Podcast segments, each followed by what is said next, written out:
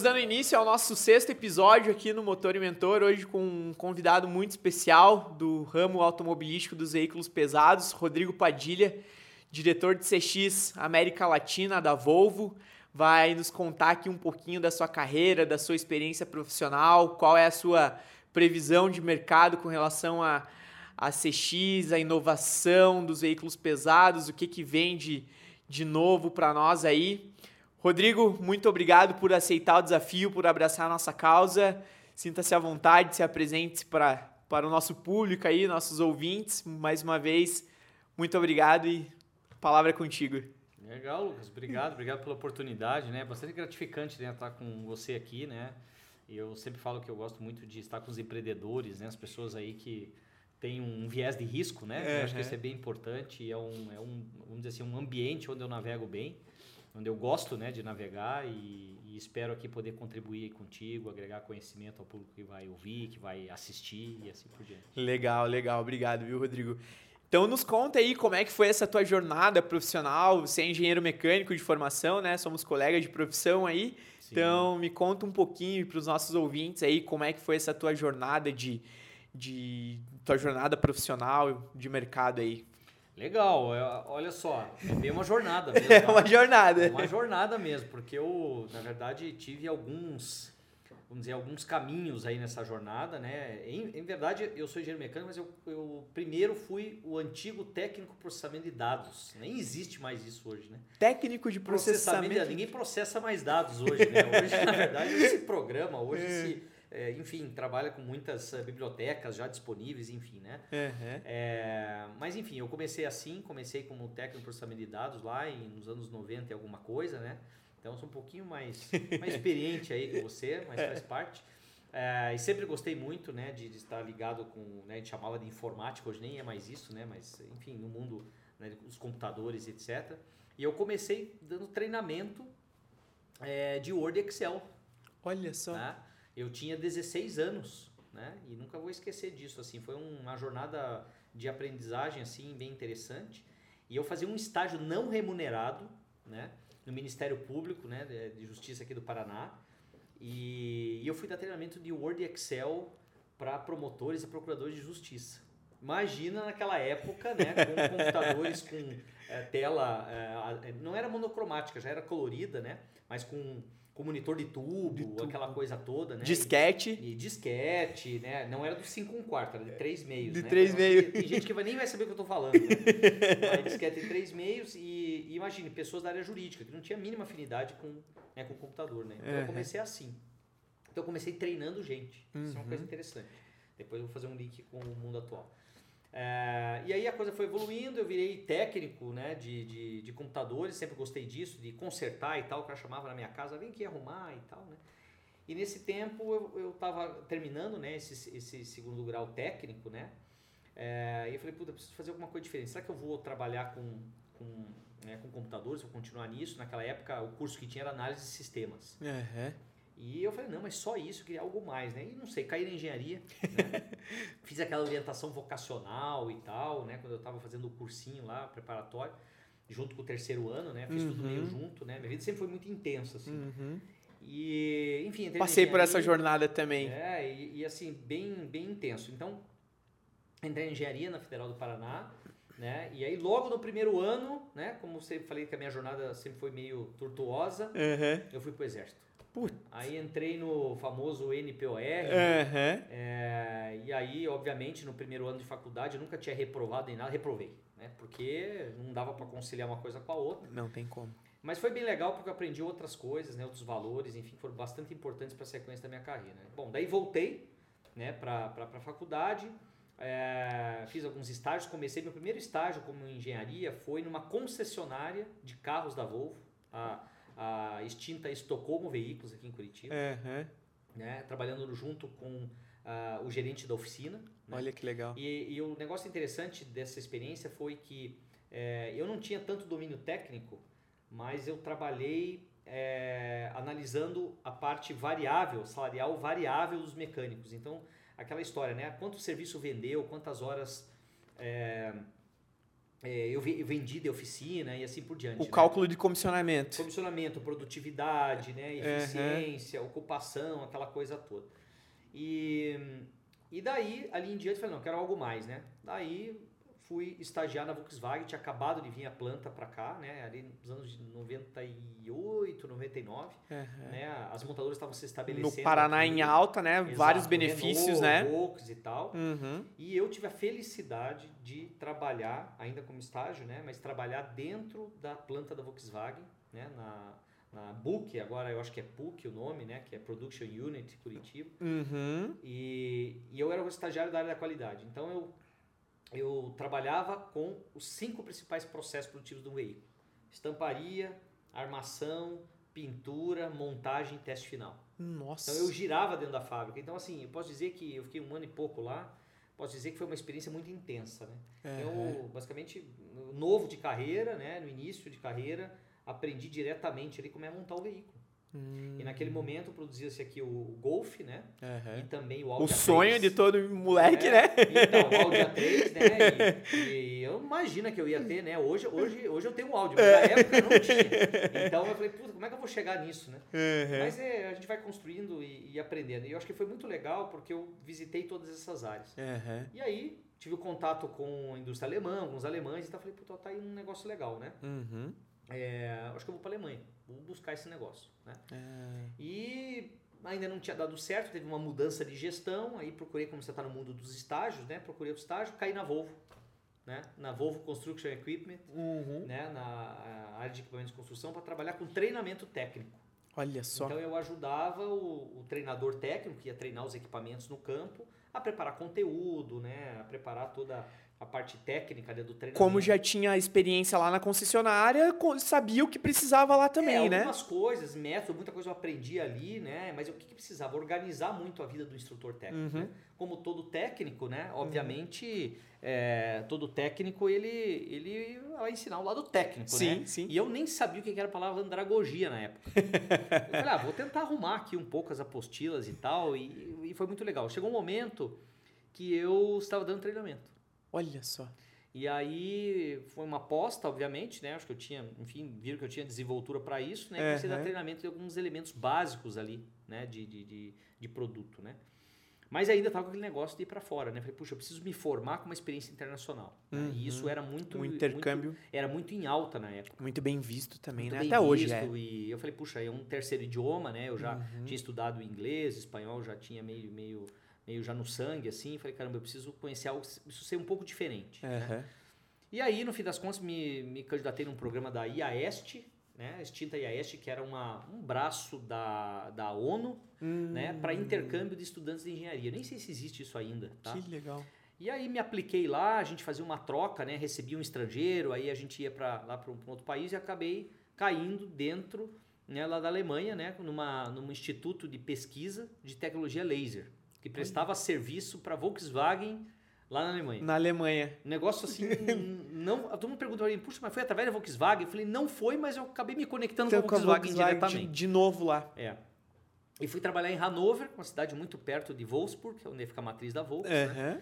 E fiquei um bom tempo lá e foi muito legal, assim. E, e eu digo o seguinte, né? Que foi uma experiência muito interessante e eu conto com até certo detalhe, Aham. porque eu fui com o dinheiro só do primeiro mês, né? E parcelei a passagem 15 vezes. Minha família fez uma vaca em casa, né? Porque É. não tinha condições e tal. Aham. E, e fui para lá e foi assim excelente, né? É, aprendizado de vários pontos, né? Cultural e tudo isso eu ainda recomendo para todo mundo que eu, que eu converso hoje em dia, os jovens e tal. Eu falo assim, olha, é, se arrisque, né? Se lance, não precisa ter todas as condições, vá, depois você vai construindo, né? E a gente nem sabia o que era isso, a gente não recebia instrução disso na época, Uhum. né? E acabei indo e tal. Foi uma Diferente- aposta. é, e diferente de alguns programas estruturados, ah, porque a faculdade manda você, tudo bonitinho. Eu não, eu fui na doida, assim, né, na louca, né, e, e, e foi muito bom. Aí quando eu voltei, daí me empreguei na indústria, né, atuei na, na Brose, que é uma das sistemistas da Volks. Aham. Aí saí da Brose, fui para ThyssenKrupp, Uhum. né, colunas de direção também Elevadores. par- não, daí foi colunas de direção. Coluna de direção. Ah, Produto de legal. segurança, Uhum. atuando na área de qualidade de, de compras, né, qualidade de produto comprado, de componentes Fornecedores. é, fornecedores.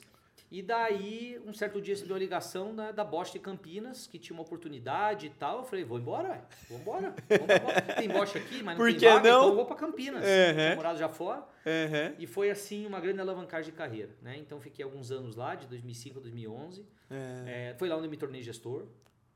Tive a feliz oportunidade lá de, né, de me desenvolver e muito, fiz coaching. Nossa, foi assim uma grande escola, né? Uhum. Devo muito assim a, a escola que a Bosch foi para minha carreira. Daí por alguns motivos pessoais, né, e eu já estava né, engatado com a minha esposa, aquela coisa toda. Aham. Ela estava comigo em Campinas e aí por uma, uma, uma situação aí do caminho a gente decidiu voltar para Curitiba, né? Também recebi uma proposta, mas para atuar no mundo de telecom. Olha Nada só. a ver. Né? Nossa, Falei, tava. caramba, que risco que eu vou tomar. Eu gosto de tomar risco, mas também nem tanto. e acabei tomando esse risco para atuar como gestor de compras, né? Para ser gerente de compras Na extinta telecomunicação. GVT. Ah, sim, sim, sim. Por quê? Porque a empresa estava buscando um pouco de procedimentos, métodos e tal. sim, né? que a engenharia tá enraizado, engenharia, né? O mundo automobilístico, com as ISO, aquela coisa toda, né? Que eu Uhum. lidava muito com isso. Uhum. E vim, tomei o risco, vim para cá, voltei para Curitiba, isso ajudou muito, né? O lado familiar e tal. Uhum. Né? A tua família é daqui de Curitiba? É, é de Curitiba, Ah, minha esposa também. Uhum. Na verdade, assim, minha família reside em Curitiba, mas elas são, eles são tudo do Rio Grande do Sul. Ah, Então, entendi. muitos anos em Curitiba. Uhum. E, enfim, aí foi uma jornada muito intensa. Eu digo que a GVT foi uma grande escola, uma grande escola de inovação, uma grande escola de, do mundo de telecom, do mundo de serviços, né? Uhum. porque é uma, era uma startup gigante, né? É, então, aquele espírito de startup, de não tem processo, não tem mesmo, mas vamos fazer, vamos embora. Todo mundo acelerado. Alto, todo mundo Uhum. acelerado e tal. Então, tem muitos profissionais que eu conheci na GVT, que hoje até eu tenho contato, que realmente deslancharam após a, a, a GVT. Olha que É. legal. E eu acho que para mim foi uma grande escola. Mas, né, eu cheguei a um ponto, né, que em 2013, foram, na verdade, dois anos e meio depois, Uhum. é, é, eu, né, eu e minha esposa, enfim, a gente estava esperando os gêmeos, né? Eu tenho Ah, tem filho gêmeo? Mas isso é intenso, né? Tudo, É, não bastava gêmeos- um, vieram dois. É, vieram dois, um casal, felizmente tudo de uma vez só, né? Então, meus filhos gêmeos e Isso em em 2013. 2013. Então estão né, com 8, 7 para 8 agora, 8 para Eles 9. estão nove anos. 9 né? anos É. já. Uhum. E eles em 2013 já estavam com quase um ano, né? Uhum. E eu, eu trabalhava muito, né? Como Uhum. perfil, né? GVT tinha né, engordado e tal, tava bem mal assim de saúde, tava trabalhando muito mesmo, Uhum. porque exigia, né? Sim. E aí eu falei, não, eu preciso dar uma recuada, senão eu não vou conseguir dar atenção para minha família, etc. E não vai ver as crianças crescendo. Exatamente, ver as crianças crescerem. E aí comecei a, a buscar uma posição no mundo automobilístico de volta e tal, e aí surgiu a Volvo, né? Uhum. Vi uma oportunidade lá, não teve QI, não teve nada, mesmo tendo passado pela Volvo. Uhum. É, e aí fui atuar é, na área de pós-venda, num serviço que eu chamo de serviço emergencial, né? Que é o famoso voar, voo, ah, atendimento rápido. Né? Ah, Precisava sim. reestruturar a área, enfim, e aí Uhum. acabou casando, né? Eu fiz um downgrade de carreira, foi excelente, melhor coisa que eu fiz, também recomendo, tá? Uhum. Então, quando as pessoas ah, pensarem assim, ah, mas será que eu mudo para uma posição anterior à que eu estava? Depende da tua conta geral. Uhum. Né? Ou seja, a minha conta naquele momento, né? a minha estrutura naquele momento exigia um passo atrás. Uhum. Né? E eu tive assim, também tomei um risco para isso. Né? Eu falei, Sim. olha, eu preciso dar um passo atrás, não sei o que vai acontecer depois. Uhum. Mas muitas pessoas falaram, se você der um passo atrás, se recuperar a tua vida pessoal, etc., pode ser que te alavanque depois. Uhum. E hoje eu posso dizer que deu certo. Né? Que bom, né? É, e aí entrei ali na área. é, e depois de um certo tempo, como eu já, é- eu já tinha atuado, já era gerente sênior na GVT, já tinha um certo laço de gestão e tal. Uhum. É, num certo momento eu vi que a área era pequena para mim. Uhum. Né? E aí, numa mudança interna lá, fui convidado para ir para Argentina, passar um tempo na Argentina, é, devido a uma reestruturação né, que um dos gestores fez lá. Ele me convidou, era meu antigo Uhum. gestor na área. Falou: "Olha, vamos para Argentina. É, tive que mudar toda a organização da, da, da concessionária, né, que, pertence, que pertence ao grupo lá. Eu Uhum. preciso que você assuma a concessionária nesse momento de transição durante um período até eu colocar um outro argentino no lugar, a gente se reestruturar. Ah, E legal. fiquei seis meses Mas lá. isso pela Volvo mesmo. Volvo, ah, pela tá, Volvo, entendi. pela Então- ah, e a Volvo prestava esse suporte pro concessionário? É porque esse concessionário é próprio. Ah, É, entendi, entendi, própria, né? entendi. E aí eu assumi lá e foi também outra experiência enorme, né? Então, imagina você chegar na concessionária, não tinha o gestor do concessionário, não tinha o consultor técnico, Meu Deus. não tinha o chefe de oficina, que tinham sido desligados por uma questão eh, particular lá. Aham. né? Então eu chegar lá, falei, caramba, sou eu os mecânicos e vamos, vamos nos virar. Vamos articular, né? Mas foi muito interessante, porque a experiência cultural foi importante. Uhum. Mais que a gente fala de Argentina, de Paraguai, etc., não adianta. É outra cultura, É. né? é um outro viés. Uhum. Né? A gente tem que aprender e, e ser bastante empático, né? entender como que essas pessoas pensam, como que elas veem um estrangeiro vindo aqui assumindo uma operação. Uhum. Aquela história, puxa, um líder que não é do meu, da minha comunidade, como é que é isso? Né? Uhum. Então foi bem interessante. Eu, eu acho que o primeiro passo foi conquistá-los. Assim. Então foi muito Essa legal. parte cultural mesmo. Cultural, É, cultural. gente, são pessoas, né? É, e eu estava assim, eu estava no momento de transição, né? E, e eu não estava lá para ficar definitivamente na Argentina. Hum. Em um momento de transição. Então eu ia e vinha a cada 20 dias, né? É, para Uhum. visitar minha família aqui, meus filhos ainda pequenininhos, né? Mas foi muito interessante, porque eu fechei um ciclo. E quanto tempo ficou nessa? Né? Fiquei quase seis meses, não foi muito tempo. Uhum. Tá? Ah, mas é. Mas Pra quem tá fora de casa, a gente sabe que é um Sim, tempo considerável, é, né? É, é bem complexo, né? Com Mas filho foi- pequeno ainda, né? Exatamente, mas foi muito legal porque foi um outro, posso dizer assim, um outro degrau de alavancagem. Né? Uhum. E aí, é, voltei para o Brasil, acabei assumindo uma área de plano de manutenção. Na verdade, nós fizemos um, uma, vamos dizer, um, juntamos né, a área que eu cuidava antes, que era o voar, né, junto com Uhum. o plano de manutenção. Acabei montando, dizer, assim, uma área de um suporte de pós-venda, né? Legal. ah, gerente lá da área, responsabilidade da América Latina também. E aí, né, eu, eu sempre fui um cara inquieto, né, e o inquieto no sentido, assim, de me desenvolver, né, de, de formar alguns legados, mas não legados de longo tempo, Uhum. mas de realmente eh, agregar valor e dali sair para uma próxima, deixar um legado, as pessoas se desenvolverem e abrir caminhos. Uhum. E aí eu me candidatei numa posição para CVP de logística e logística de distribuição de peças, né, de peças de concessionários e tal, na América Latina. Ah, legal. Então, a- desculpa te interromper, mas é, a tua vertente sempre foi para esse lado já consumidor final, né? Sempre. Tudo concessionária, treinamento. Sempre comecei assim pé- Aham. começa um tempo. Aham. é. Então, seja no mundo de peças, seja no mundo de atendimento a concessionários, seja na tecnologia, Sim. de suporte a concessionários, a linha, a linha de frente, né? sempre foi nessa linha. Uhum. E, e o próprio voar é um processo muito íntimo do cliente. Né? É, eu, eu, eu brinco que é a única tarefa, né? a única atividade dentro da montadora que você tem contato direto com o cliente final no mundo de transportes, no mundo de caminhões. O restante das atividades tudo através de um concessionário. Uhum. E ali não, ali é o cliente que pega a mão no telefone, liga no 0800 ou aciona o botão no painel do veículo e essa, e esse contato é direto com o cara que está lá pilotando o veículo. Hum. Então isso foi um aprendizado muito legal. E eu trouxe alguns gestores da- da- da- das áreas internas a conhecer isso, a tal do viver na pele, esse tipo de coisa. Para Uhum. entender o que, que o cliente passa no momento de emergência. Né? Uhum. E é momento de emergência mesmo. O cara está parado com uma carga valiosa no meio da estrada. Você precisa agir rápido, né? dar uma instrução, um procedimento, esse tipo de coisa. Então, como você falou, sempre muito ligado ao, ao cliente.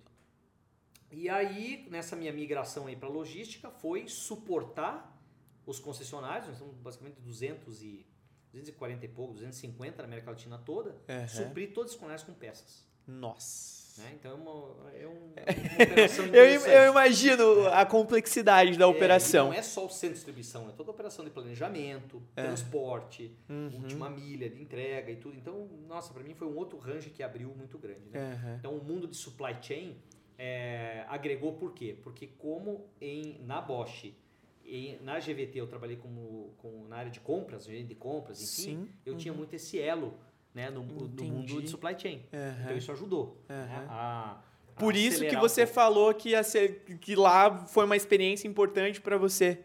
Exatamente. Então eu ah, acabei basicamente eh, eh, desenvolvendo algumas tarefas lá, como logística, e aí voltei para a comercial em 2019, né? Ah, responsável por desenvolvimento de rede, né? de rede de concessionários. Então são algumas tarefas de suporte à rede, ah, enfim, processos, a gente chama lá os, os- os processos de capacitação de rede, é, IT, né, toda a nossa infraestrutura né, de sistemas para suportar a rede de concessionárias, treinamentos, é, gestão financeira de concessionários, né, lucratividade, não, tal, enfim, tem todo um processo que, né, que como marca, né, é, a gente é, é, suporta as concessões, né, então bom, é um outro range que eu aprendi mais algumas coisas. Aham. Pós-vendas tá no, tá no teu sangue, então, não É. tem como negar, né? Exatamente, acho que é mais ou menos isso. né? Se for fazer um DNA, sai E o. comecei assim, né? Meu primeiro Sim, estágio lá em pós-venda e tô aqui ainda nesse. E, e daí, com pandemia, a gente reestruturou né, a, empresa, né? Obviamente foi um impacto muito grande para todo mundo, né? ali em março, abril, né? Depois, uh, antes né, do meio do ano, a gente consolidou algumas áreas e eu acabei assumindo a área de serviços e experiência do cliente, né? De CX, enfim. né? E por que as duas estão juntas? Porque o maior ciclo de relacionamento do cliente com a gente é em pós-venda. É em pós-vendas. Em qualquer montador. Sim. Então a experiência ela é criada no pós-venda. Uhum, né? uhum. E, e a gente tem métodos né, para poder trabalhar a experiência do cliente no pós-venda. Enfim, claro que a venda é super importante, né? aquele namoro com o cliente, né? Uhum. aquela, aquela, aquela, aquele momento de negociação, de brinde, tudo isso é muito legal. Mas a vida real mesmo é no pós-venda. É no pós-venda. É onde você comprova a autenticidade de marca, onde você comprova a qualidade do veículo, onde você comprova a disponibilidade. É. E é um motor de nova venda. Exatamente. Porque em vendas, o cliente te paga. No pós-vendas, o cliente te propaga. É mais ou menos isso. Entendeu? Mais ou menos isso. Então, então assim, você cria a, a, a mentalidade né, de uma boa marca na cabeça do cliente quando você tem um pós-venda forte. Sim. né? E é isso que eu estou envolvido até agora. Então a gente renomeou pós-venda como serviços, né? Uhum. Até pela questão Área da de modernização serviço. das coisas. né? Sim, sim. Uhum. E eu estou aí nessa aí, né? Atuando eh, numa área de suporte central para todos os mercados e investindo muito em CX, né? Uhum. É. Em, em métodos de eh, conhecer e propagar, né? eh, a- o feedback e a percepção do cliente para toda a organização e para as funcionárias. Sensacional. Muito, muito, que muito deu pra resumir bacana. um pouquinho Pô, aí bacana, gente. Bacana mesmo. Uhum. Porque, e, e assim, você falando, não faltou vontade de te interromper aqui. Sim. Porque é, eu comecei. Né, eu- fiz o curso técnico, só Uhum. que em eletromecânica também. E aí a minha primeira experiência na engenharia foi em concessionária. Então, você contando aí toda a sua É que eu falo que é a trajetória. escola da vida real. É, a escola, é, exatamente, é, exatamente. Então, é, você contando toda essa tua trajetória aí, me identifiquei bastante. Não, obviamente, eu saí antes, né, de, de Uhum. cumprir toda essa carreira, mas eu tenho certeza que se eu tivesse continuado também seria algo nesse sentido. Até porque hoje a minha empresa é voltada para a parte de, de vendas e pós-vendas de, de lojas, de concessionárias, enfim, né? Então, é algo que, que pulsa muito forte aqui dentro de mim. Legal. E é muito bacana conhecer essa história de alguém que, que a gente vê, que a gente admira como, como sendo algo que como sendo algo que eu, eu almejaria para minha carreira, né? Então é, Legal. é bem bacana. Eu achei bem interessante aquela parte que você comentou ali, que você teve bastante coaching, bastante mentoria no, durante a tua formação. É, como que você entende essa questão de escutar as pessoas mais experientes? Eu sou até suspeito para falar, né? Que o Sim. podcast se prova, É então pra isso, né? é, eu a- amo aprender com, com as pessoas mais experientes. Mas como que você viu essa, é, essa jornada tua de mentores, de coaches, para aprender a lidar com o ego, né? Porque muitas vezes o nosso ego fala mais alto, então a gente precisa aprender a escutar. Como que foi para você essa jornada? Olha, para mim foi sempre um desafio, né? Porque eu sempre fui muito enérgico, né? Muito, muito ansioso e tal, né? E, e o que que acontece? Quando a pessoa é muito enérgica, ela não tem muita paciência de escutar os outros, sabe? Mas eu sei que eu aprendi ao longo da vida que a escuta ativa, né? O famoso nome, né? Escuta ativa, né? Que a gente tem cursos e cursos e várias coisas sobre isso. É muito, muito importante, né? É você realmente dar chance para ouvir uma opinião diversa, né? Para trabalhar o contraditório, né? E isso eu fui aprender com a maturidade.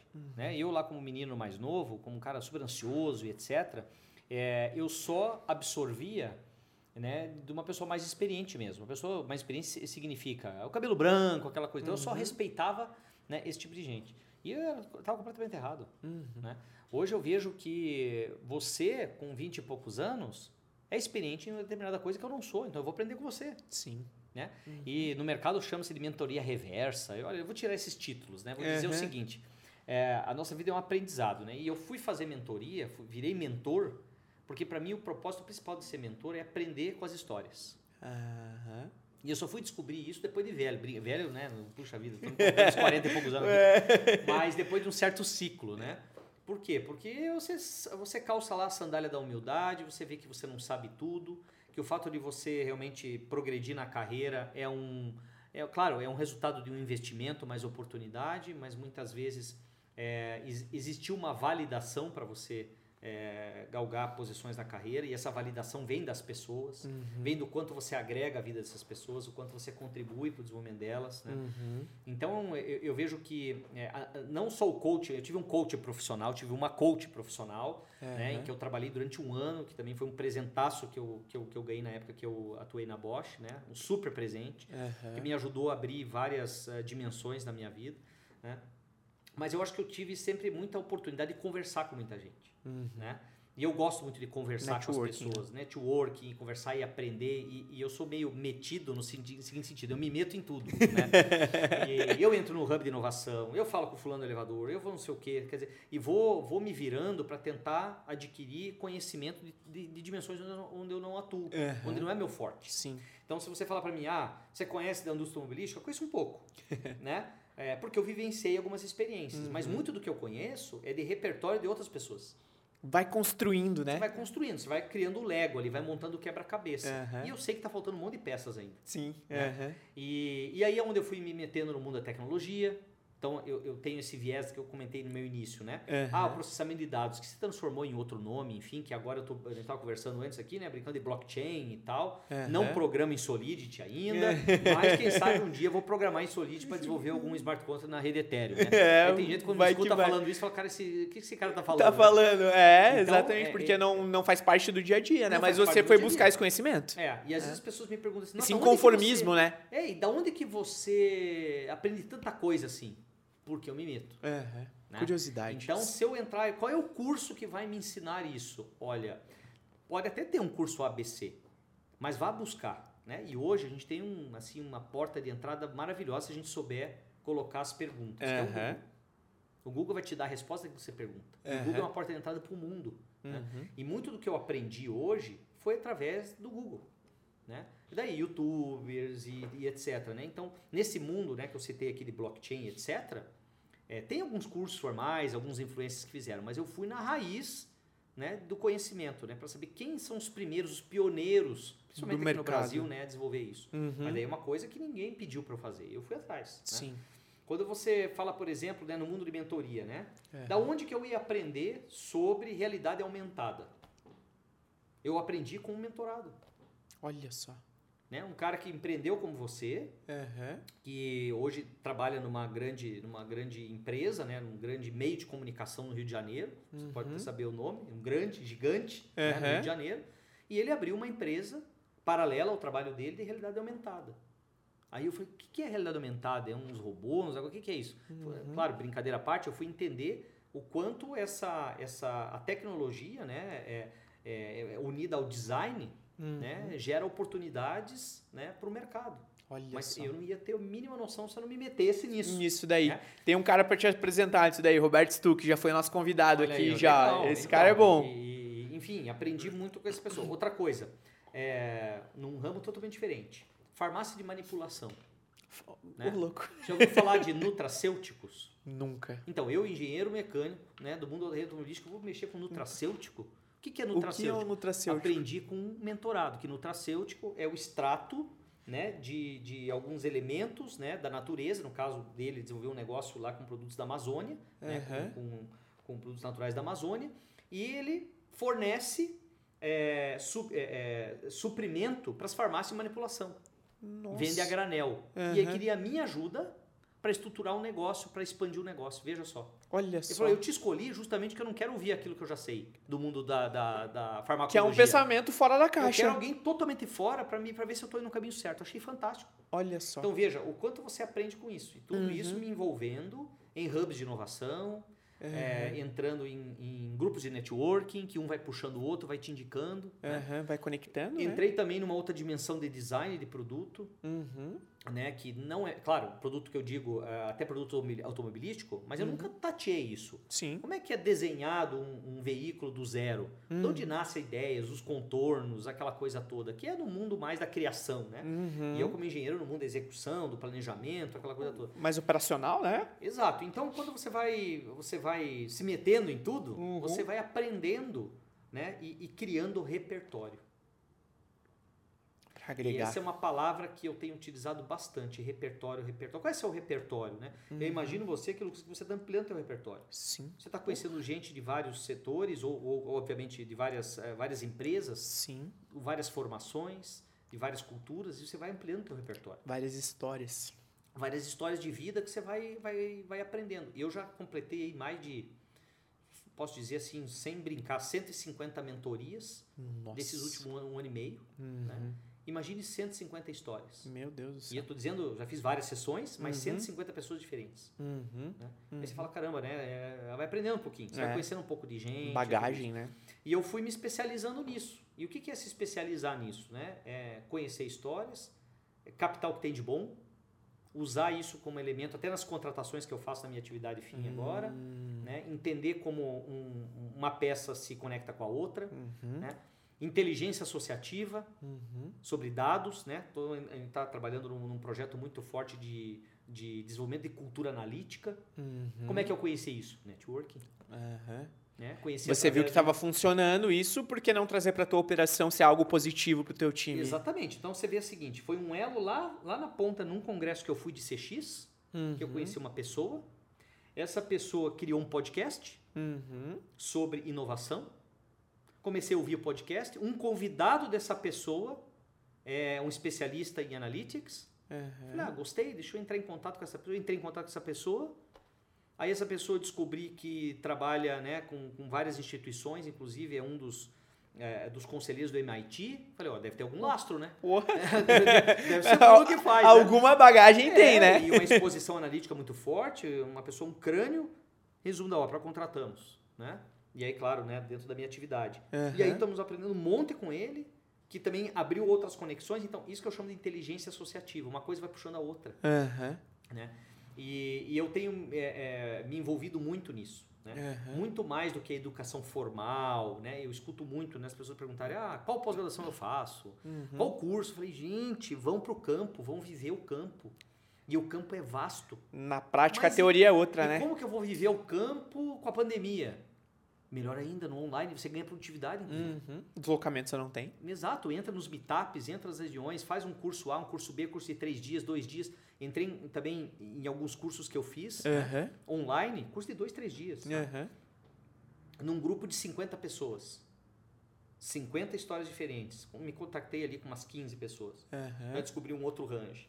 Né? Também é, entrei no mundo da inovação, uma coisa também vai puxando a outra, nos hubs, né? Uhum. né? nos hubs de inovação.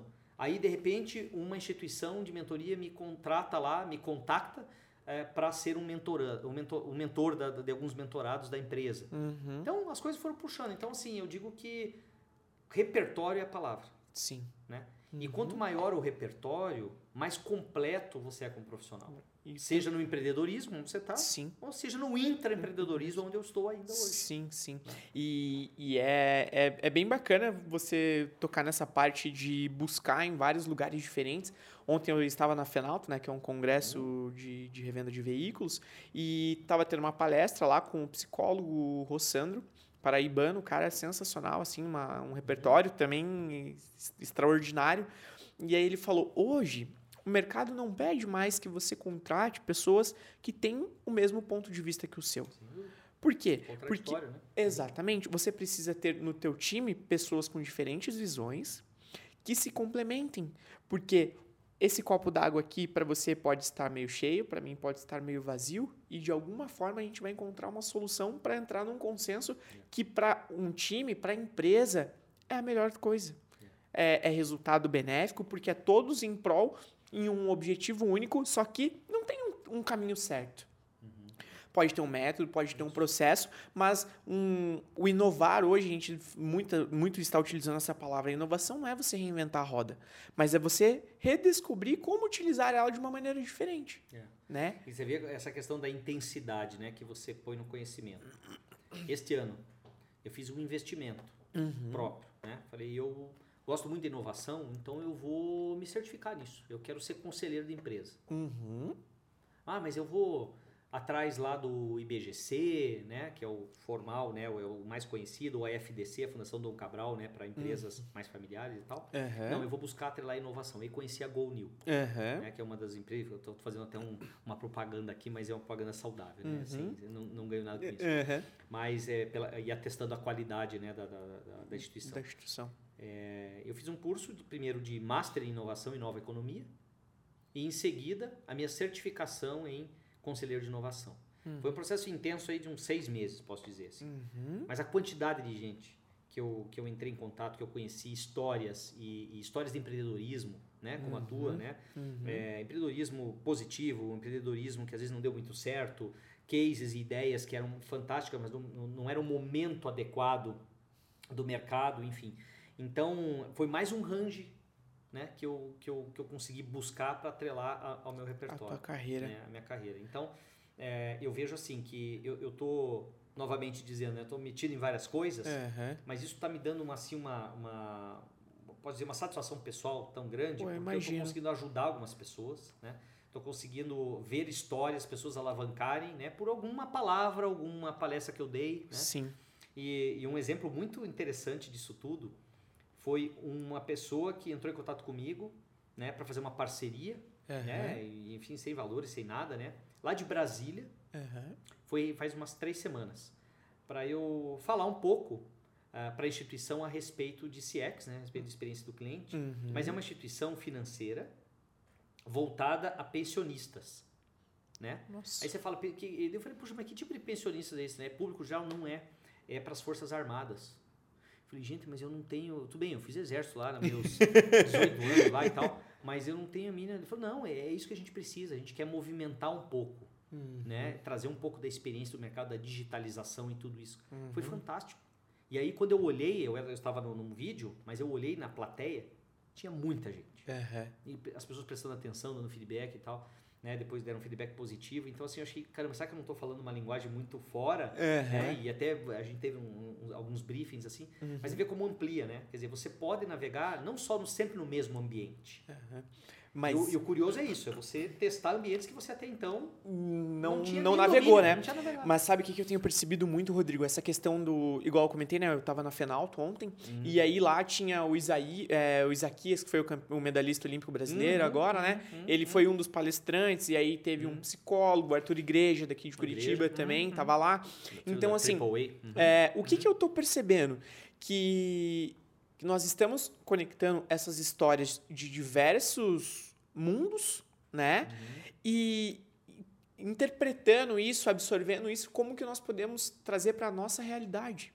Exato. Entendeu? Então, a tua experiência aí, você dando uma palestra para as Forças Armadas, com toda a certeza do mundo, ele pegou, eles pegaram alguns insights teus ali e, cara, é, é, é inevitável você não aplicar algo que você sabe que vai ser positivo para você. Exatamente. Então, adapta essa linguagem, absorve esse poder de interpretação, que é algo muito bom, porque não, não faz sentido você entregar tudo mastigado para uma pessoa, mas você entregar numa linguagem muitas vezes diferente, você pensar, pô, essa mentalidade que eu tenho que adotar no meu dia a dia, que vai transformar esse meu problema, aquilo ali, aquilo ali. É. Legal. E uma coisa interessante é o seguinte, né? Disso tudo, pensando aqui, ouvindo você falar, é, é, eu vi que é, a- é a última milha, Uhum. né?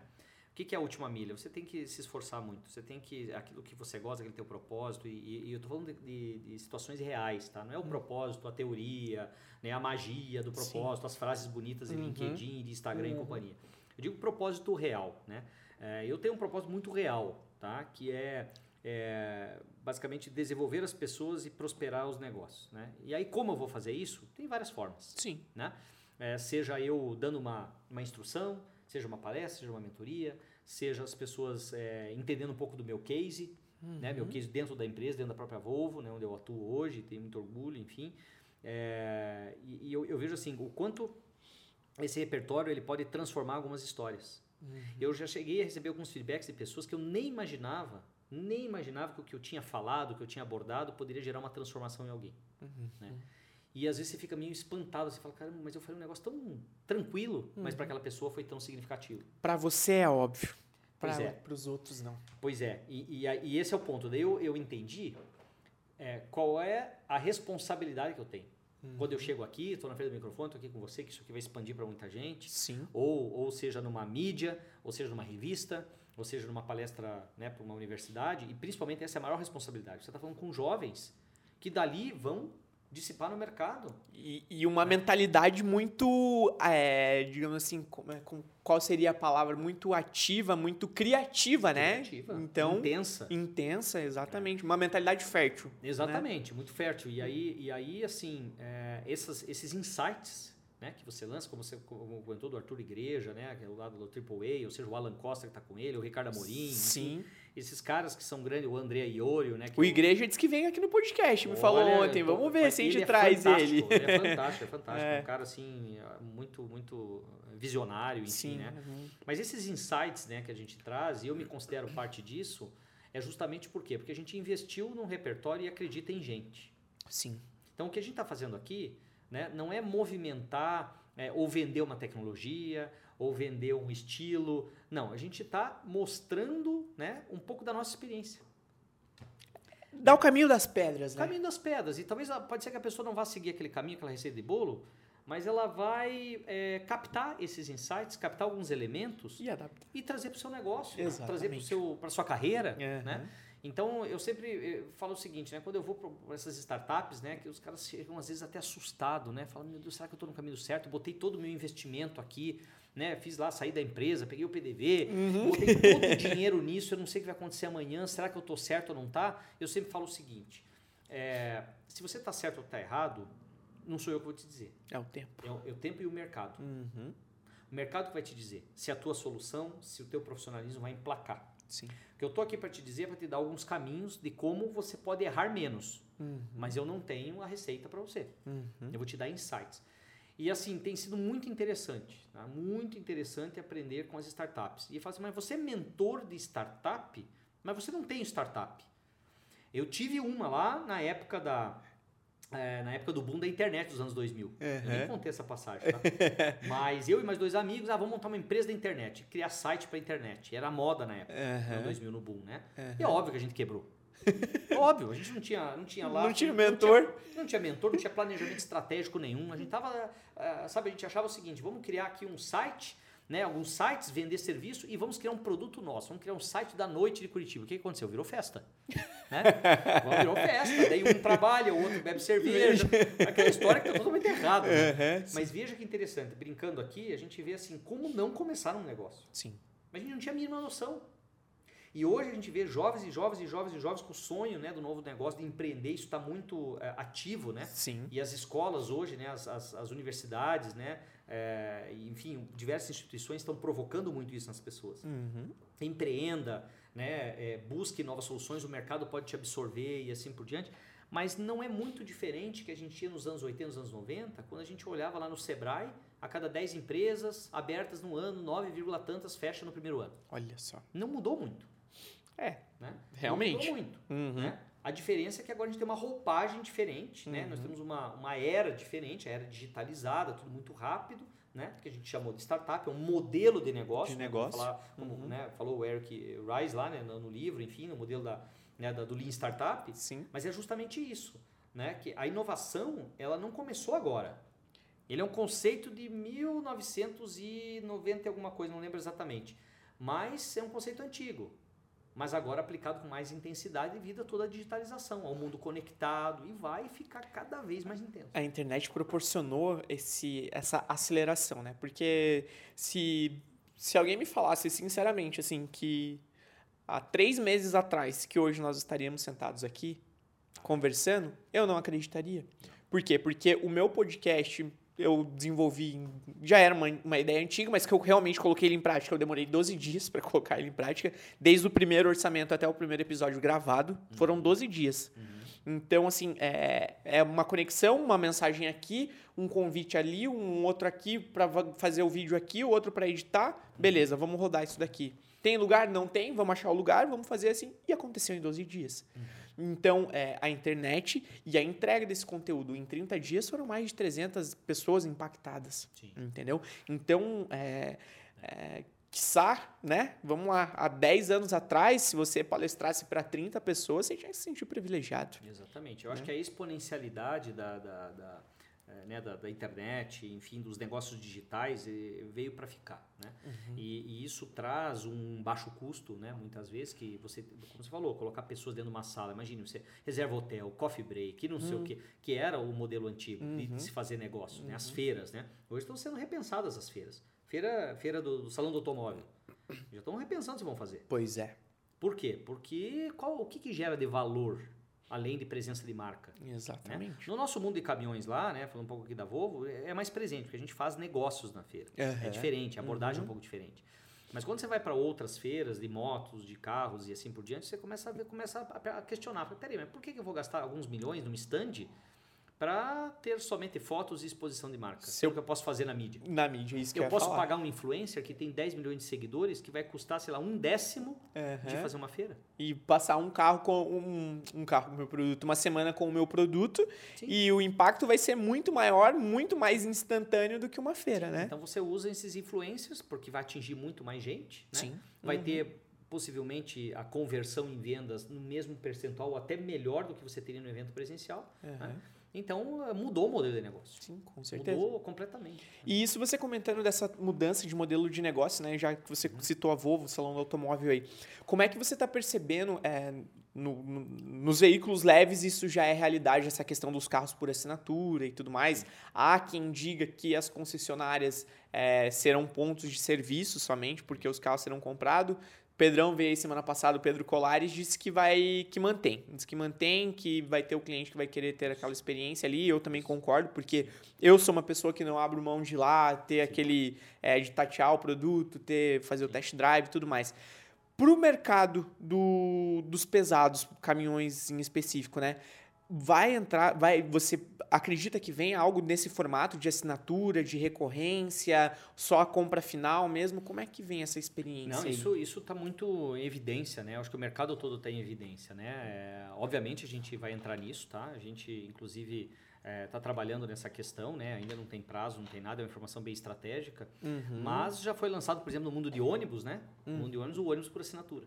A gente já tem esse modelo de negócio. Ah, claro, customizado, né? Foi lançado esse ano publicamente, né? Uhum. É, a empresa que quiser ter um modelo de negócio por assinatura, né? Ou seja, pago lá um valor mensal para poder usar o ônibus com manutenção incluída e tudo isso já é possível. Claro que a, a Volvo vai avaliar né, qual é o modelo de negócio que se encaixa. Né? Sim. Uhum. É, se é ônibus de linha. Não, é, mais, é mais rodoviário. Né? Rodoviário. Né? É, ônibus urbano é um pouco, um pouco diferente. Entendi. Né? É, uma outra, uhum. é, é um uhum. outro modelo de negócio. Entendi. Mas, mas para caminhões é, é, a mesma linha. Aí tudo muito, depende muito da customização, depende muito do modelo, depende muito do cliente, uhum. depende muito do que ele transporta né? Porque pouca gente sabe que os, os, os, caminhões hoje, eles não são como os carros, né? Que você tem o quê?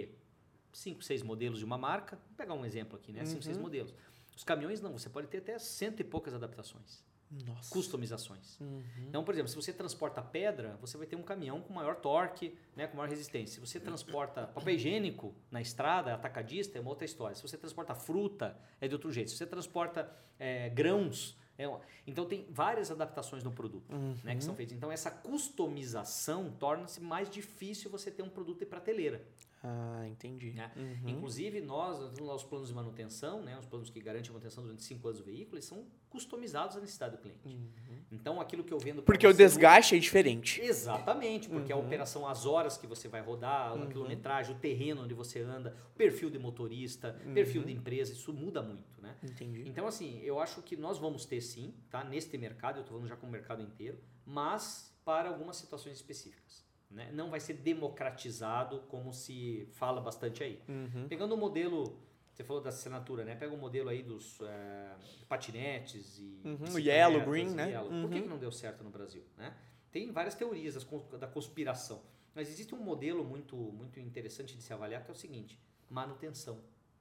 Né? Ou seja, o Brasil não é um país uh, ainda apto né, a você usar e devolver do jeito que usou. Uhum. Infelizmente. Tem muito essa questão cultural do, é, da destruição, parece. Não sei é, se essa é melhor. É, do vandalismo. Do vandalismo talvez caiba melhor. É um modelo negócio que não se, não se manteve em pé. Né? Uhum. Né? Para manter uma taxa né, baixa de assinatura.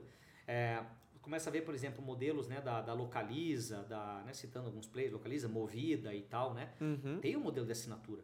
Né? Tá lá, muito legal. mas ainda a aderência é um percentual. Não, não posso dizer que todo mundo está mudando para capa por assinatura. É. Não. né? Tem É, mercado para todo mundo. É questão, de, é questão bem cultural mesmo, né? Igual você estava comentando. Tem muitas pessoas que. O celular hoje, por exemplo, tem muita, muita gente que já está assinando, já temos modelos aí, mas essa, essa percepção é, de, de ter, né? De, de ser teu, é, isso daqui é meu, do que ter o acesso ainda é muito enraizado na nossa cultura, né? Sim, sim. É, é eu acho que é, é aquela questão da, é, da propriedade, né? Aham. Você não, tem coisas que você põe o custo na mesa e tem coisas que você nem olha o custo. Aham, sim. Né? Eu poderia muito bem andar com carro X, Uhum. mas eu preferia andar com carro Y. O X ele custa 10 vezes menos, mas eu gosto do Y. Do Y. Uhum. E esse, e esse, e esse, é, é, esse custo, vamos dizer, esse investimento, ele é um investimento não tangível. Uhum. Obviamente sai mais caro eu ter esse produto do que ter o outro, mas eu gosto dele. A satisfação pessoal. satisfação pessoal. Você muitas vezes pode economizar lá, mas você vai olhar para aquilo ali e vai ver mil e um defeitos. Exato. Porque você não está E quem é satisfeito. racional a custo, beleza, vai ter um outro modelo. Então, Sim. assim, tem, é, o mercado ele, ele oferece oportunidades para todo mundo. O problema é que existi- existia no passado uma escassez. Uhum. Você só tinha aquilo. Aham. Agora você abre muitas oportunidades. E você Sim. consegue ampliar o teu range de atuação para vários públicos, várias classes sociais. Sim. Né? A pessoa mais minimalista que tem uma mala de roupas, outro que tem um guarda-roupa ou, Sim. ou um container, não sei. né? Então você tem, você tem soluções para todo mundo. É, e a questão dessa inovação, do avanço da tecnologia, que acredito que nos permitiu isso também, né? Isso é muito, é muito bacana porque é, a gente vê aí Netflix, Block- Blockbuster, é, táxi Uber, é, enfim, é, a Buzzer agora também que está vindo muito forte aí na concorrência com os ônibus de, de viagem. Então, tudo isso para o consumidor final é algo positivo, porque é mais um produto na prateleira. Né? Agora, acho que cabe muito a nós essa questão de saber lidar entre razão e emoção para conseguir interpretar o que de fato supre as nossas necessidades no momento de vida. Né? Porque você não pode querer comprar um carro em 60 vezes que de um sonho se transforma num pesadelo. Exatamente. Né? Então, eu acredito que para nós é, é utilizar, igual eu sempre costumo falar, né? o celular pode ser nosso melhor amigo, como pode ser nosso melhor inimigo, mas entender é, o que o mercado tem a nos oferecer e como nós conseguimos trazer isso para a nossa realidade de forma que gere prazer e não que destrua sonhos, né? Exatamente. É, e você comentou a questão do celular, né? Essa questão da democratização da tecnologia. é, eu lembro bem, eu tive um primeiro celular, era um, era um Nokia, né? Tijolo, Uhum, um certo uhum. tijolinho ali. O azul, ele era azul. Ele era, não, ele era preto, Preto. Assim, mas ele, nossa, aquele botão que acendia e tal, né? Uhum, É, eu acho que foi em 97 que eu tive, né? Faz um tempinho. uhum. E você vê, e hoje a nossa vida é por aqui. Uhum. E hoje é um tipo de um artefato que você não vive sem. Metaverso não é novo. Não, Aqui, e você não, vive, você não vive sem um negócio desse aqui. Esquece Quer em dizer, casa para ver. Não, e a tua vida inteira tá aqui dentro, né? E assim, ah, mas e se você perdeu o celular? Eu vou lá, conecto outro, puxo lá do meu Da minha da nuvem. minha nuvem e pronto. Uhum. Né? Rapidamente eu já tenho um outro celular com todos os meus dados, com todas as fotos, com tudo que eu preciso. Então, então essa facilidade é, gera, obviamente, muito desenvolvimento, mas também gera outras situações, né? Uhum. Outros incômodos que a gente vê por aí, né? O excesso de informação, a infoxicação, né? É, o, o Andrea, o Andrea lá, o podcast, ele fala um pouco sobre isso, sobre infoxicação, né? A quantidade de informação que a gente recebe é tão grande que a gente fica intoxicado, Sim. né? E, e- e outra, com Obesidade mental, né? obesidade mental e, e- e com, a, é, com as fake news aí, o que, que acaba acontecendo, né? Você não sabe o que é verdade e o que não é. Uhum. Então você tem que filtrar muito, tem que ter uma capacidade de filtro muito importante, né? Para você assimilar conteúdo de verdade Sim. assimilar conteúdo que te agregue, né? Então, é, esse é algo que eu tenho tomado muito cuidado, né? Realmente informação que agrega. Que acesso agrega. você tem rápido. É, e para a gente encaminhar para a reta final do nosso podcast aqui, essa questão que você comentou do, do influenciado, agregar, né? É, voltando um pouquinho para a parte de carreira da indústria aqui, como que você hoje, como gestor, tem trabalhado com o teu time, com a tua equipe para desenvolver essa liderança, é, esse espírito de equipe num, em prol do... é, nosso objetivo final é sempre o cliente, né? Isso é inevitável. Então, Sim. ainda mais o setor de vocês, né? Como que você trabalha com o teu time sempre visando essa experiência positiva do cliente? Olha, primeiro você tem que ter uma espinha dorsal né, do cliente, né? Você tem que é, é, mostrar que você acredita muito nisso e não é, não é uma crença teórica ou retórica, é uma crença prática. Né? E o que, que é essa crença prática, né, que eu falo? É a realidade real, né? É a realidade realmente vivida ali. É, ouvir muito cliente, ouvir muito o que o cliente tem a dizer. É, muitas vezes, numa grande empresa, você pensa muito de dentro para fora, né? Ah, não, eu acredito que o cliente vai gostar daquele assento daquele jeito. Eu acredito que o cliente vai gostar daquela luz do teto daquele jeito. Eu acho que o cliente. Você não acha nada. É o cliente que sabe o que é bom para ele. né? Então, ainda é, é, tem-se uma, uma, uma, Em algumas indústrias, a necessidade de trazer o insight de fora para dentro, que é o tal do outside-in approach, né? ou seja, de fora para dentro. Uhum. E a gente está buscando muito essa mudança. Quando você fala de centralidade do cliente, que é um termo, termo bonito né, que se fala hoje no mundo CX, a centralidade do cliente é você ter uma cultura que esteja aberta a ouvir o que o cliente tem a dizer e a transformar a sua realidade com base nos feedbacks dos clientes. Ah. Isso não quer dizer que você vai fazer tudo. Uhum. É aquela história. Eu não vou fazer tudo o que o cliente quer, uhum. mas eu vou entregar o que ele precisa, né? E vou buscar encantar o, o cliente com aquilo que ele não imagina. Ah, entendi. E aí eu pego ele de surpresa, fala aquele efeito wow, né? Que a é. Disney usa muito, efeito uhum. efeito wow, que você fala, uau, né? Nossa, não imaginava isso. Uhum. É mais ou menos, quer um, quer um exemplo prático disso? É, revisão do teu carro. Você vai botar lá o carro para revisa, revisão, você marcou lá 8 horas da manhã, você chegou 8 horas da manhã, bonitinho e tal. Aí o consultor lá, né? Você uhum. trabalhou com o consultor, você sabe. O consultor, uhum. olha o seguinte, eu vou verificar o que tem para fazer tal e te dou um feedback. A hora que pode vir buscar o carro. Mas você não vai me dar um horário? Não, não, é que daí não sei, tem que ver a oficina aqui, daí eu vou te informando é, o gerundismo. É. Aí já começa uma quebra de experiência. Hum. Porque você não dá um prazo. Você não dá um, você não gere a expectativa do cliente. Uhum. Então o cliente sai de lá do vazio. E olha, isso é mais comum do que dar para frente. Né? Sim, sim. Bom, uhum.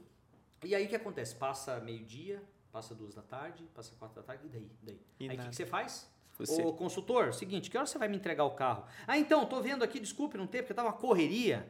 Pá, pá, pá, não, vou conseguir te entregar aqui às 6 horas, dá para vir buscar? Não, meu amigo, mas é que 6 horas eu tenho um compromisso.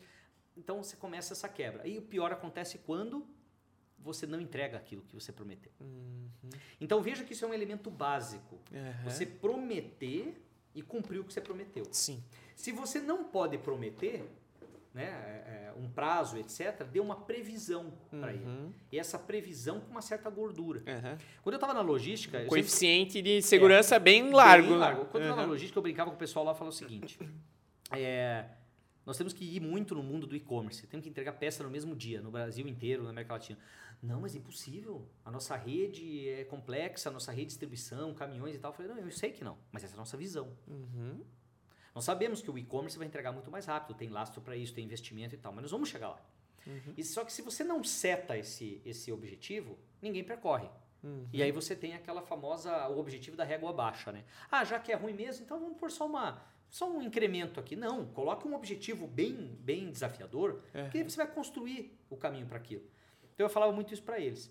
Resumo da ópera, a coisa mudou depois, a gente conseguiu chegar muito próximo disso para algumas cidades, né? Mas por quê? Porque a gente setou o objetivo e todo mundo entendeu que é importante aquela peça chegar no mesmo dia. Uhum. A necessidade. E, e, outro exemplo prático. Nós fomos visitar um concessionário, isso eu nunca vou esquecer. E eu estava no centro de distribuição aqui em São José dos Pinhais, né? Uhum. E ele falou, olha, amanhã nós vamos estar na concessionária lá em São José do Rio Preto. E eu vou levar, eu quero levar um, alguns operadores da linha aqui. Falei, não, mas tem que ir o gerente. Falei, não, eu quero o cara que trabalha na linha aqui. Sabe por quê? Porque na linha de distribuição da logística, ele vai entender o que é a necessidade do cliente. E ele vai disseminar a cultura. Uhum, né? Uhum. Para quem está lá ralando. Pontos chaves. E olha só, foi uma coincidência positiva. A gente saiu daqui na, no final da tarde. Uhum. O operador que foi com a gente, ele fechou a caixa, ele brinca que ele fechou a caixa lá e despachou uhum. né, para aquele concessionário. Só que ele não imaginava que, que talvez a gente ia chegar no concessionário e possivelmente podia ver a peça lá. E no outro dia de manhã nós chegamos no concessionário, interior de São Paulo, né? Então tivemos uma viagem meio intensa aí, Campinas tal, pega uhum. um carro, vai para lá. Uhum. Chegamos lá no, no, na concessionária, a caixa que ele fechou tava já estava lá. Ele falou, não, mas essa, não é possível. Essa caixa que eu fechei está aqui. Eu falei, é, isso aqui é realmente a velocidade que precisa entregar. É a realidade. É a realidade. E aí nós começamos a, a entender que é, não é aquilo que está no PowerPoint, né, que está lá no sistema, é a realidade real. Ou seja, entregar no mesmo dia ou no dia seguinte tem um valor enorme para o funcionário uhum. e, obviamente, para o cliente. Né? Uhum. Né? E aí, essa pessoa veio tão energizada de lá que ela começou a disseminar isso dentro da estrutura. E nós fizemos isso várias vezes. Então veja a abordagem. A abordagem não é pegar o gerente, o diretor, isso aqui é bonito, tal, faz Uhum. visita, põe colete e tal. Não, não é Uhum. isso. É a realidade real é você trazer quem está na linha de frente Entendi. e entender como funciona a linha de frente do outro lado. Pra ele adaptar pra realidade dele e influenciar Esse os é o tal colegas. do outside in. Entendi. Então, por que, que eu tenho que entregar no mesmo dia? Porque o cliente está lá no balcão de peça, na cola do consultor, Do ou seja, Uhum. falou, cara, meu caminhão está parado, estou perdendo dinheiro. E- Eu tenho uma entrega para fazer, e cadê minha peça? Cadê? Aí você entende o quanto é importante. E Aham. quando você está distante disso, você não tem a mínima visão. Olha Ah, você, você, ah, você sabe que é importante, mas você não coloca aquela urgência. E aí é onde eu falo que você desenvolve senso de urgência quando você conhece a realidade real. Entendi. Entendi. Então esse é, não tem em livro isso, tá? Uhum. Tem coisas que, vamos lá, sejamos sinceros, É. tem coisas que a faculdade não ensina, né? Não ensina, não ensina. Vai E um a pouquinho prática? além, né? E a prática, isso significa o quê? Você falou de, como gestão e tal. Uhum. O gestor que não visualiza a realidade real, tá? E não, não está na linha de frente, onde a coisa, onde a vida real acontece, onde o cliente está, ele não sabe fazer gestão. Uhum. Ele acha que ele sabe. Ele vai usar teoria, aí usa muito lá Harvard, Stanford e não sei o que e tal, que é muito legal. Eu acho que como repertório é muito legal. Sim. Só que isso não traz experiência prática. Sim. Isso não traz realidade real. O que traz realidade real é você se lançar, né? E você calçar lá a sandália do cliente, Uhum. né? E entender. E aí a gente expandiu indo em operação de cliente e tudo isso. Então, eu, meu princípio de gestão é muito básico nisso. Uhum. Essa É. influência pela realidade do Realidade cliente. Entendi. Realidade real, o outside in, tá? E Uhum. aí esses exemplos, quando me perguntam sobre CX e tal, eu sempre falo isso. Não tem mágica, gente. É conhecer a realidade real. E cultura de cliente é, não está no livro, não está na pirâmide, não está no PowerPoint. A cultura de cliente é entender como é seu cliente. Cada um tem a sua particularidade, cada um tem a sua história, né? Se eu fabrico o cotonete, né? Uhum. Eu vou lá entender como é que o cliente usa o cotonete. Se ele Uhum. usa para o ouvido mesmo, ou ele usa para uma medicina, para um, sei lá, para alguma outra coisa. Às vezes Uhum. não é para aquilo que você imagina. Uhum. Uhum. Né? Se, eu, se eu vendo uma sandália lá de borracha, eu vou entender como é que o cliente usa. Uhum. Para ver se eu preciso fortalecer, se também não é tão importante.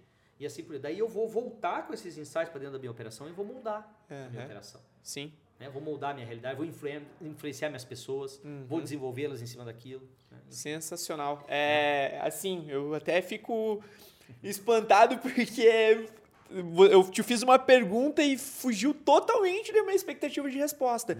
Porque é exatamente isso. Eu, eu, pelo menos, né, venho estudando muito sobre gestão, sobre empreendedorismo. E chega em determinadas situações que não tem livro que vá resolver o teu problema. Não. Você precisa apostar, você precisa colocar skin in the game, né? Então você precisa desse, dessa ousadia. E é ousado da tua parte porque você traz para a tua operação a base, né? A base da tua operação, o teu operador logístico lá, você tira ele do chão dele, de fábrica dele, mostra para ele qual é a realidade dele, porque igual você falou, é muito bonito você chegar e falar para ele: "Ah, eu preciso disso porque não, leva lá e mostra para ele. Não existe melhor modelo de gestão ao meu ver do que você mostrar para uma pessoa o porquê que ela está fazendo aquilo ali. É. E uma coisa importante que eu aprendi, você falou um pouco sobre escutar, né? A gente conversou um pouco sobre Sim. isso, né? Uhum. É, Poucas pessoas fazem isso, eu falo poucas num cenário nacional, né, internacional. Poucas pessoas fazem isso por quê? Porque escutar a reclamação de cliente, escutar a vida real, às vezes dói. E tem gente que não gosta de escutar notícia ruim. Tem gente que gosta só de céu de bri- de brigadeiro. Uhum. Né? Uhum. E quando você se lança, você se joga na frente de um cliente, você está lá para escutar aquilo que você não sabe fazer e que você faz muito mal. Uhum. E você tem que ouvir e falar, pois é, realmente isso não está legal mesmo, mas eu, eu me comprometo a, a olhar, A a trazer, a melhorar. Né? Então essa exposição de estar na linha de frente com o cliente, ela traz um aspecto muito positivo, mas Uhum. pode trazer algumas dores. Sim. E se você não tem né, consciência que nem tudo é. E obviamente em nenhuma empresa tudo é perfeito, você vai Aham. escutar coisas que não funcionam bem, Sim. e isso não for um motor de mudança, não for uma oportunidade para você, dificilmente você vai disseminar uma cultura de CX, uma cultura de centralidade, etc. Mindset, né? É, é escutar o cliente, não é através da pesquisa e do PowerPoint. É escutar ele na sua frente reclamando, né? Às vezes com o produto na mão, enfim, Uhum. né? Entendendo a vida real. Até fazer um tal do cliente oculto lá. né? Uhum, Você sim, se esconde sim. e tal, faz um, né, um personagem lá para Uhum. poder ouvir o que está acontecendo na vida real. Show, sensacional, Rodrigo. Muito, muito obrigado mesmo pela aula aí. Fico- é, foi um momento inexplicável aqui, porque, igual eu falei, é, a gente espera escutar uma coisa e acaba vendo uma outra visão, uma outra percepção do negócio que, com toda certeza, igual é, eu já tinha comentado antes, né? Eu vou adaptar tudo isso para minha realidade, vou Sim. começar a aplicar aqui, porque eu tenho certeza que são só, é, só saem frutos positivos daí. Então, se quiser deixar alguma quiser fazer alguma pergunta, deixar alguma mensagem aí para o nosso podcast, alguma sugestão, você como nosso Uhum. cliente aqui de melhoria, fique à vontade. Não, excelente. Eu agradeço novamente o convite, Lucas. Eu acho que essas iniciativas são muito boas, porque formar pessoas, você não precisa eh, de muito de muita sofisticação, Uhum. né? muito padrão, nem nada. Você precisa ter realmente eh, vontade, Uhum. né? Você precisa ter vontade, você precisa ter espírito, né? Porque nós estamos falando de gente. Sim. E, e treinar, capacitar pessoas, você tem que se doar Uhum. né? Você tem que realmente eh, dar a a famosa última milha que eu falei, o last mile, né? Sim. Você tem que fazer algo a mais, né? Porque o padrão todo mundo faz. Aquele que faz diferente, ele se diferencia.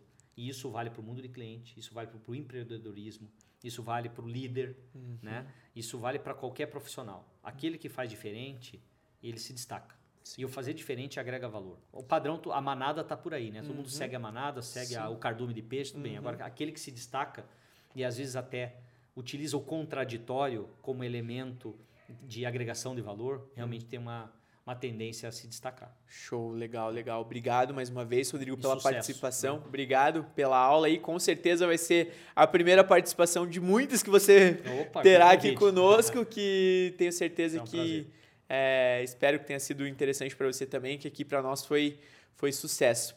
É, gostaria de agradecer aí o pessoal do Clube do Audiovisual para reconhecer o trabalho deles aí que estão nos apoiando aí na nossa produção. Muito obrigado, time. Vamos ficando por aqui então. Agradecemos aos nossos ouvintes, aos nossos espectadores aqui. É um momento muito muito bacana para todos nós aqui poder compartilhar todo esse conhecimento do Rodrigo aqui com vocês. E se você ainda não se inscreveu no nosso canal, deixa aí, ativa sininho. Eu ainda não tô muito bom nesse negócio de lembrar o pessoal, cara. Mas quando eu lembro, eu falo. Então curtam, nos sigam aí, vocês sabem o que precisa ser feito. E para que a nossa mensagem chegue cada vez mais longe. Mais uma vez, obrigado, Rodrigo. Obrigado. E o mundo é nosso. Valeu. Tchau, Valeu, pessoal. time.